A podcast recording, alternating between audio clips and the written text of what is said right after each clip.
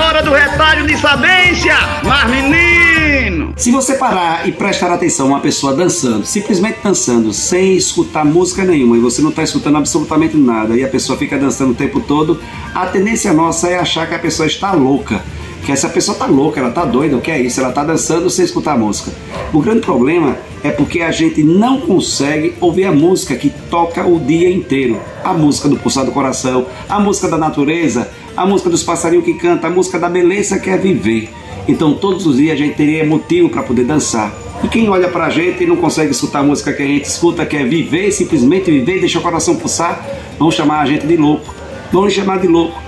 Vamos chamar de louca, porque você nunca perde a esperança, porque você todos os dias continua escutando a música da vida, a beleza que é a vida.